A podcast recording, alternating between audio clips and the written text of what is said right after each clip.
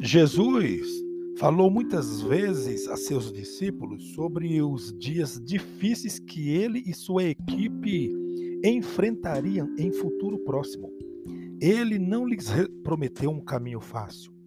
Expectativas irrealistas prejudicam o moral do empregado, talvez tanto quanto qualquer circunstância negativa que você possa imaginar.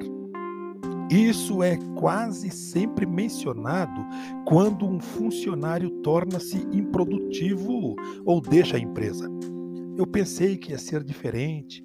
Disseram-me que meu serviço era para fazer outras coisas. Essas são declarações mais ouvidas nas entrevistas de demissão. A maioria das pessoas pode encarar qualquer situação se tiver sido preparada para enfrentá-la e se nada lhe tenha sido encoberto.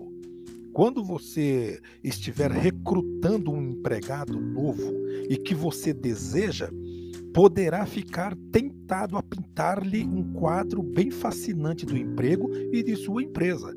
Jamais faça isso.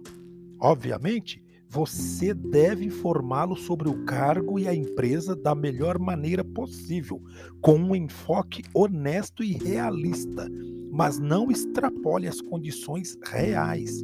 Não exagere. Não prometa o que você não poderá cumprir. Talvez você consiga novos empregados mais facilmente se colocar óculos cor-de-rosa nos candidatos mas os perderá tão logo a realidade escureça as lentes.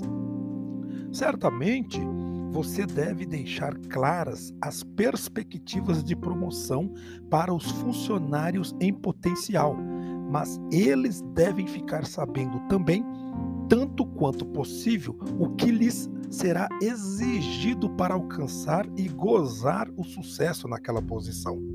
Aqueles que você realmente quer ter ou manter consigo apreciarão o desafio e sua honestidade. Faça que seus colaboradores saibam exatamente o que lhes espera. Se forem muitas horas extras, muitas viagens, contenção de despesas, faça-os saber dê a eles a oportunidade de aceitarem o desafio de enfrentar tempos difíceis.